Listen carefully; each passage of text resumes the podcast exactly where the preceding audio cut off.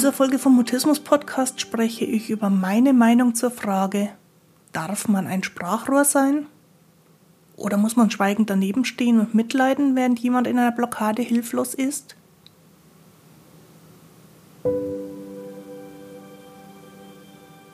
Ich bin Christine Winter und ich hatte selektiven Mutismus, bis ich Mitte 30 war. Heute unterstütze ich andere beim Mutismus verstehen, vor allem Erwachsene, die ihre Sprechblockaden hinter sich lassen wollen, aber auch Familienangehörige und professionelle Helfer. Mutismus bedeutet, dass Kommunikation nicht geht, obwohl du eigentlich schon sprechen kannst, aber je mehr du es willst, desto weniger geht es. Mutismus ist das medizinische Wort für psychisch bedingte Sprechblockaden.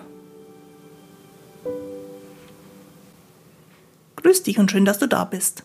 In dieser Folge vom Mutismus Podcast erfährst du, was ein Sprachrohr ist und warum Mutisten damit nicht geholfen ist, was ein Dolmetscher anders macht als ein Sprachrohr und welchen Nutzen es hat, wenn Helfer sich als Dolmetscher betrachten. Los geht's, lass uns über Sprechblockaden reden. Wo immer sich Menschen über selektiven Mutismus austauschen, gibt es zwei Sichtweisen. Die eine ist ganz klar, man darf unter keinen Umständen als Sprachrohr agieren. Die andere ist ein bisschen diffuser, geht aber in die Richtung von man darf doch niemanden im Stich lassen, der in einer Situation hilflos ist. Beides ist meiner Ansicht nach richtig. Denn erstens, wenn immer eine andere Person spricht, kommt man selber als Mutist nicht zum Sprechen. Aber zweitens, wenn man immer im Stich gelassen wird, erlebt man als Mutist immer nur den Horror, sprachlos zu sein. Wenn nun aber beides irgendwie richtig ist, was stimmt denn dann?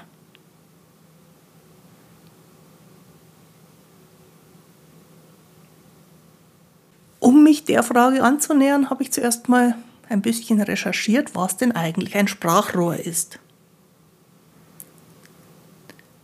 Und im tatsächlichen Sinne des Wortes ist ein Sprachrohr ein Gerät, das man sich vor den Mund hält, damit das Gesprochene lauter wird. Ein anderer relativ alter Begriff dafür ist Flüstertüte. Das finde ich ein interessantes Wort. Da darf jemand flüstern und mit einer Flüstertüte wird er trotzdem gehört. Und so eine Flüstertüte von früher war ohne technischen Verstärker einfach nur eine Art von Trichter, in den hat man an der schmalen Seite reingesprochen und dann ist der Schall durch die Erweiterung lauter geworden. Solche Hilfsmittel gibt es auch heute noch und heute ist der gebräuchlichste Begriff wohl Megafon. So ein Megafon macht leise Sprache sehr viel lauter und heute verwendet man dafür einen technischen Verstärker. Durch die Verstärkung wird es aber auch undeutlicher, verzerrter und daher nicht unbedingt verständlicher. Begriff Sprachrohr hat auch einen übertragenen Sinn. Gemeint ist dann, dass die Haltung oder Meinung von einer Organisation oder von einer Gruppierung an die Öffentlichkeit gegeben wird. Sprachrohr ist also zum Beispiel ein Pressereferent oder eine Abteilung für Öffentlichkeitsarbeit. Als Sprachrohr bezeichnet man auch Medien, die für eine bestimmte Meinung oder für eine bestimmte Haltung stehen. Und das können auch die Medien sein, die zu einer Organisation oder einer Person dazugehören. So betrachtet ist mein Mutismus-Podcast ein Sprachrohr für meine Gedanken über Mutismus. Und womöglich ist dein Facebook-Account oder deine Webseite dein Sprachrohr für deine Meinungen und deine Erfahrungen. Im Zusammenhang mit Mutismus wäre demnach ein Sprachrohr jemand, der genau weiß, welche Meinung oder welche Haltung er oder sie wiedergeben soll. Und das ist dann jemand, der ganz unkritisch und ohne eigenen Inhalt das nach außen bringt, was eine andere Person meint. Das setzt allerdings voraus, dass die beiden vorher geklärt haben, was denn veröffentlicht werden soll. Und dann ist das Sprachrohr derjenige, der hörbar macht, was ein Mutist sagen will, aber was ohne das Sprachrohr nicht gehört werden könnte.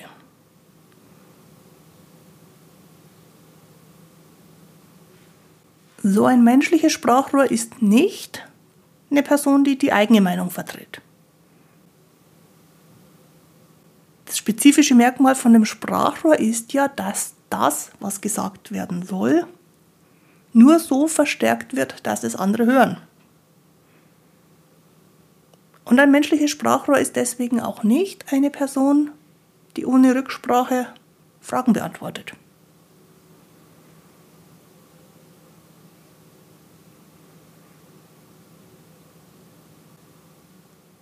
Wenn du jetzt an dem Punkt bist, äh, zu sagen, was, was denn nun Sprachrohr oder nicht, nach der Definition bin ich jetzt auch nicht schlauer, gebe ich mal meine Gedanken dazu. Nicht, weil meine Gedanken richtiger sind als die Gedanken von anderen Menschen, einfach nur, weil es meine Gedanken sind. Die Aussage sei kein Sprachrohr ist aus meiner Sicht insoweit richtig, als es nicht hilfreich ist, wenn jemand mit Sprechblockaden quasi entmündigt wird.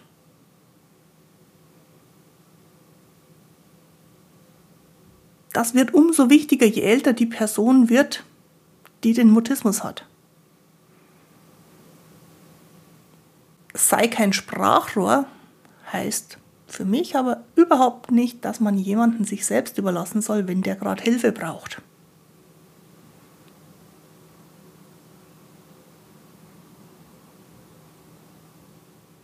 Und was Mutisten brauchen, wenn sie gerade nicht sprechen können, ist kein Megafon. Denn ohne Sprache hilft ein Verstärker ja auch nichts.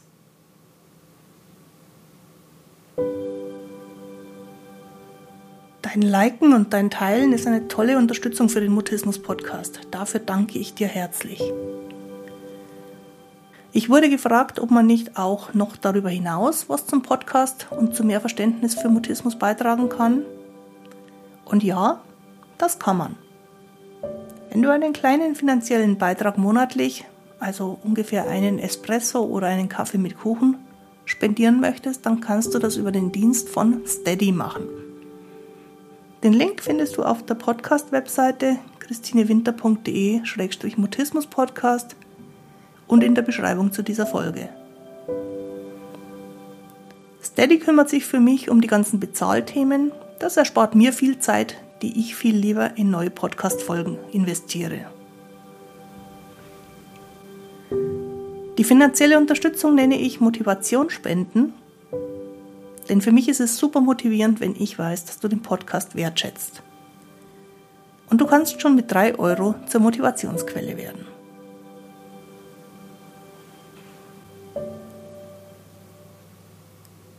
Mutisten brauchen manchmal, nicht immer, Dolmetscher.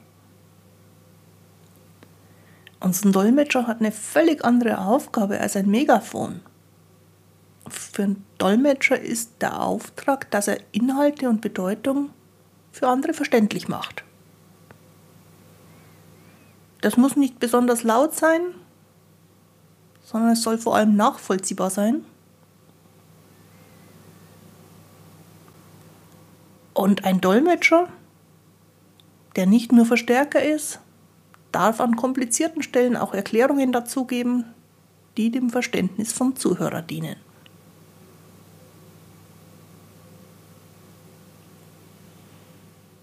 Dieser Gedanke, dass Mutisten Dolmetscher brauchen, ist mir gekommen, als ich vor einer Weile bei einem Vortrag war.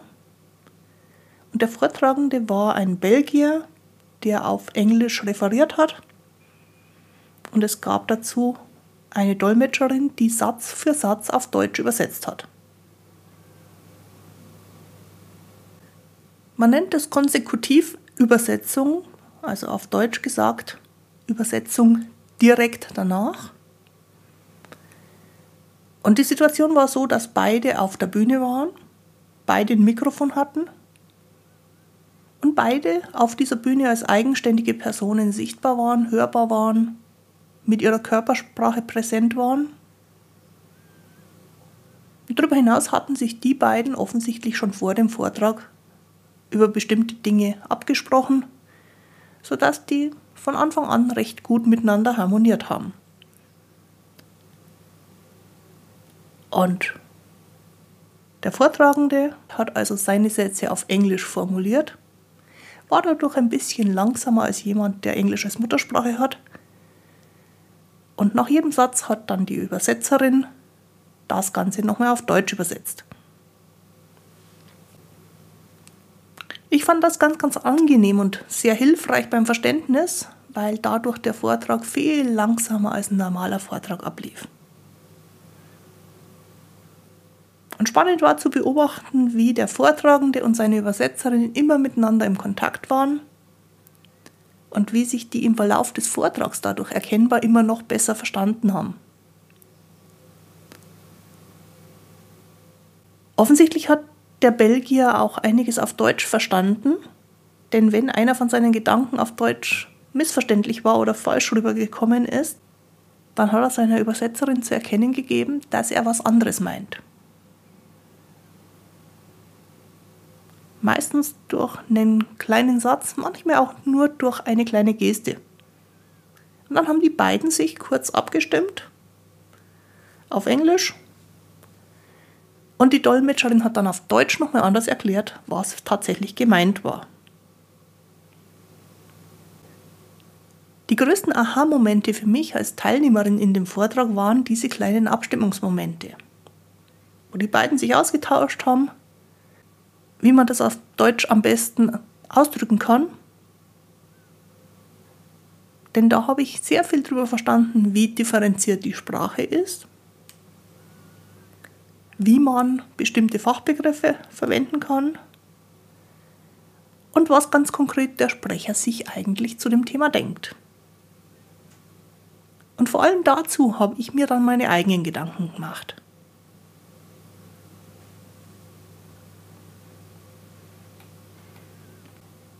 Wenn ich dieses Beispiel von dem Vortrag übertrage auf selektiv-mutistische Menschen, die einen Dolmetscher brauchen, dann würde ich sagen, der Nutzen vom Dolmetscher liegt darin, etwas, was der Mutist in dem Moment nicht so gut formulieren kann, in eine Sprache zu bringen, die der Zuhörer versteht.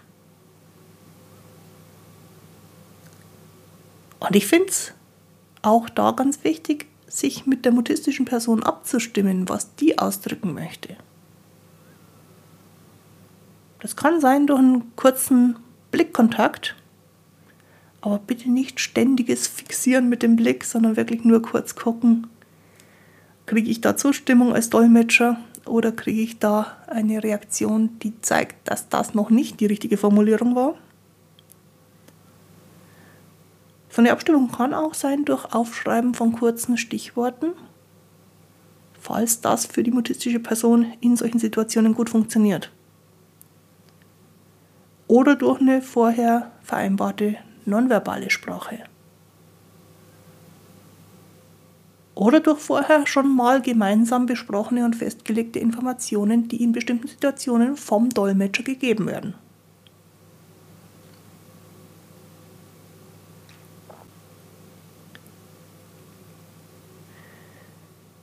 Wenn die mutistische Person zu erkennen gibt, dass da ein größeres Missverständnis im Raum ist, dann könnte ein Dolmetscher auch mal den Kontakt mit dem Zuhörer kurz unterbrechen, um zu klären, was zu klären ist.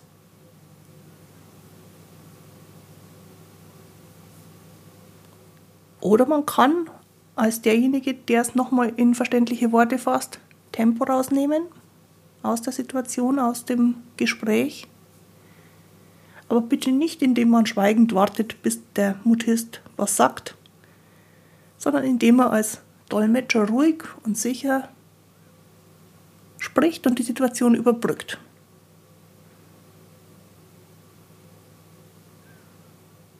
In dem Dolmetscherbild gefällt mir ganz gut, dass der Dolmetscher nie der Ansprechpartner ist, sondern er ist der Helfer, der die Kommunikation möglich macht. Und zwar aus dem einzigen Grund, weil anders Kommunikation gerade nicht möglich wäre.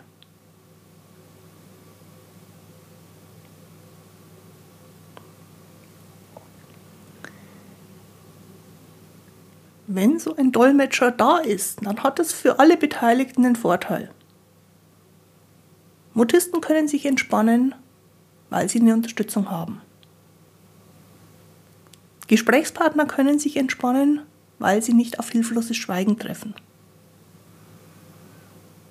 Und auch Dolmetscher dürfen ganz entspannt sein, weil sie die nonverbale oder auch leise gesprochene Information in verständliche Worte fassen und auf diese Weise ganz einfach Kontakt herstellen.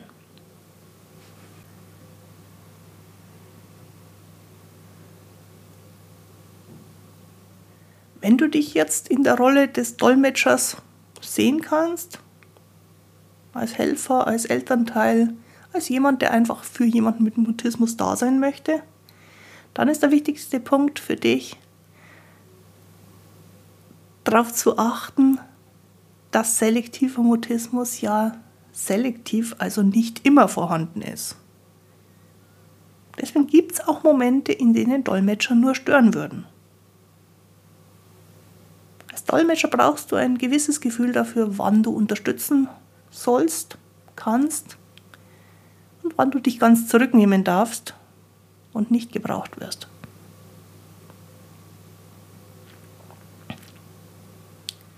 Wenn du mit jemandem jenseits der Worte in die Kommunikation eingestimmt bist, dann wirst du auch wissen, wann du aktiver sein sollst und wann du weniger gebraucht wirst.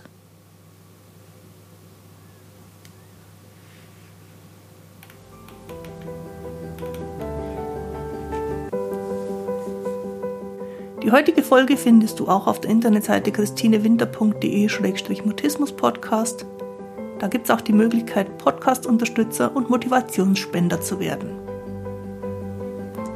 Jetzt wünsche ich dir eine gute Zeit. Bis zum Wiederhören. Tu dir gut. Deine Christine Winter.